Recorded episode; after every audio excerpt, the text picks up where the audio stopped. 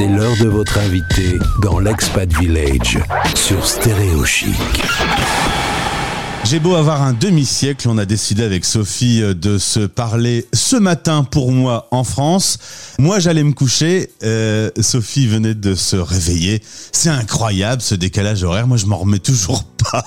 On vit à l'opposé. On va jamais s'y faire. Quand j'écris un message, à chaque fois, je dis tout à l'heure, ah non, demain, ah non, hier, je sais plus.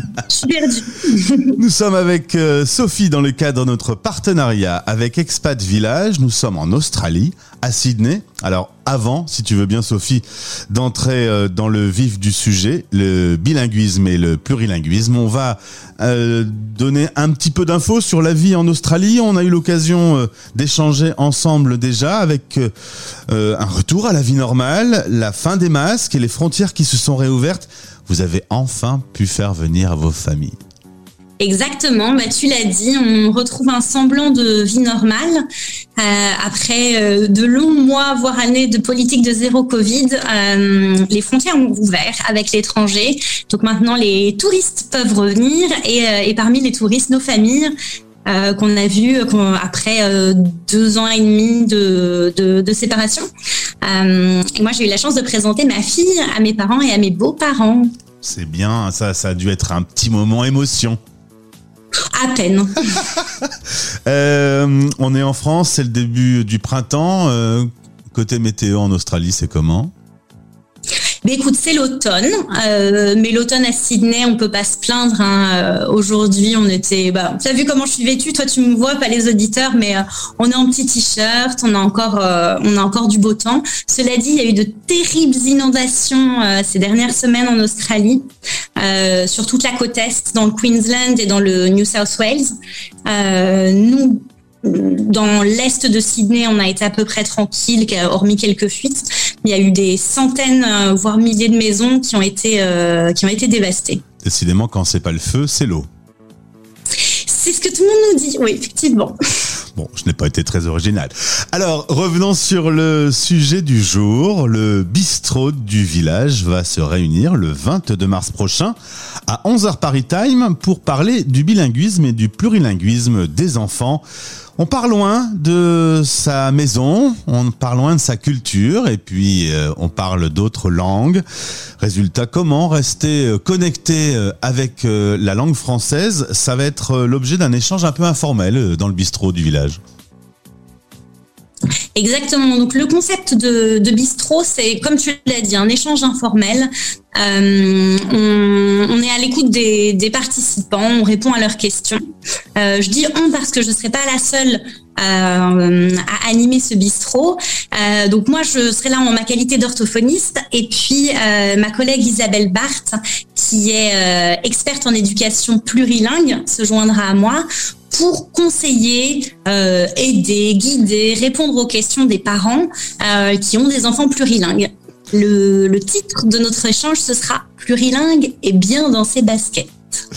Très bien. Alors, on va pas tout dévoiler maintenant, puisque on aura l'occasion de se retrouver au bistrot, mais on va se fixer quelques objectifs. Déjà, comment, par exemple, euh, maintenir intelligemment le français à la maison? Si on est dans un pays où tout le monde parle une autre langue, euh, si on va à l'école internationale et qu'on parle anglais, par exemple, le français aurait tendance peut-être à un peu disparaître du cerveau de nos enfants. Oui, tu as raison. C'est vrai que c'est quelque chose qui tient à cœur à beaucoup de familles, à beaucoup de parents. C'est quand bien même on habite dans un autre pays et on a envie de découvrir la culture du pays, la langue du pays, etc. Mais comment euh, comment garder nos racines? Euh, Comme je te disais tout à l'heure, ce qui est hyper important en mon sens, c'est de pas considérer la langue uniquement d'un point de vue euh, linguistique. Il faut que mes enfants parlent bien français, un bon vocabulaire, une belle syntaxe, etc. Mais aussi d'un point de vue culturel. Euh, donc, bah, lire des livres en français, chanter des comptines, euh, aller voir le festival du film français. Là, c'est en ce moment à Sydney, c'est dans, ça tourne dans le monde entier. Voilà, je pense qu'il faut vraiment s'inscrire dans un contexte culturel si on a envie, notamment que nos enfants bah, gardent le goût de cette langue qu'ils pratiquent, euh, qu'ils pratiquent moins au quotidien. Est-ce que ça doit être style de telle heure à telle heure on va faire du français ou est-ce qu'il faut l'immiscer, le saupoudrer discrètement dans la vie de l'enfant? Euh, alors ouais, je pense que ça doit être, euh, ça doit pas être trop formel euh, et, et, et, trop explicite. Je pense que dans toutes les activités du quotidien à la maison, il faut garder la langue avec laquelle on se sent à l'aise. Euh, moi, mon meilleur conseil, c'est toujours aux parents de parler la langue dans laquelle ils sont à l'aise. Donc s'ils sont français dans un pays étranger et qu'ils sont à l'aise avec le français, bah, toutes les activités du quotidien, on les fait en français. Euh, voilà, sans contrainte, sans se poser de questions. Il faut que, il faut qu'on soit bien dans ses, dans ses bottes, euh, droit dans ses bottes et qu'on se sente en, en harmonie avec la langue qu'on parle avec ses enfants. Et petite question sur le plurilinguisme, j'ai déjà eu une famille où le papa était japonais, la maman était française et où les enfants répondaient à leur père qui parlait en japonais et à leur mère qui parlait en français, ils répondaient en anglais. Tout ça, ça marche bien de tout mélanger les langues comme ça? Écoute, euh, chaque, famille trouve, trouve midi à sa porte.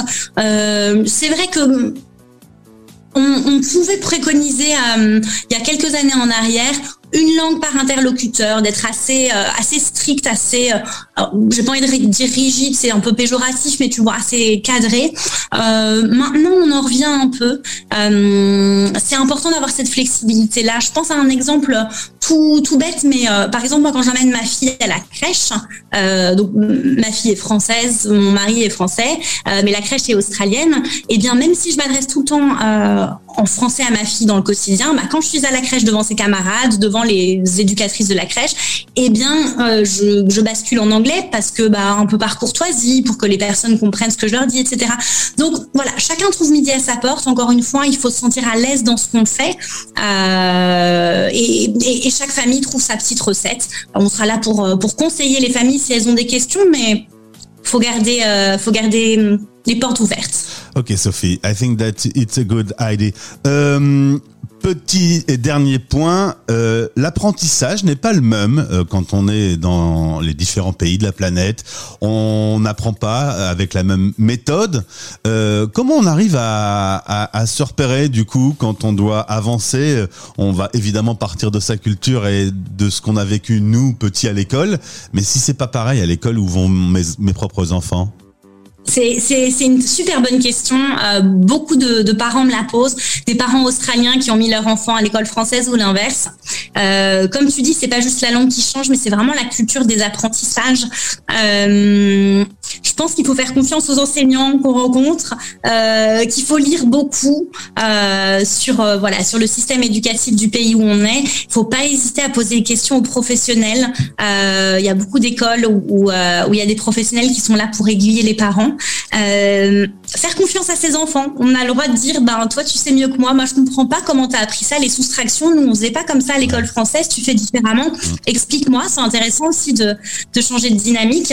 Et parfois je conseille aussi aux parents d'embaucher un tuteur ou une tutrice, euh, parce que par exemple apprendre à lire en anglais, c'est pas parce qu'on sait lire en anglais à l'âge adulte qu'on va être capable euh, d'aider ses enfants à apprendre l'anglais euh, en classe de CP. Donc ne pas hésiter à déléguer euh, si on sent que on, on arrive à, à, nos limites.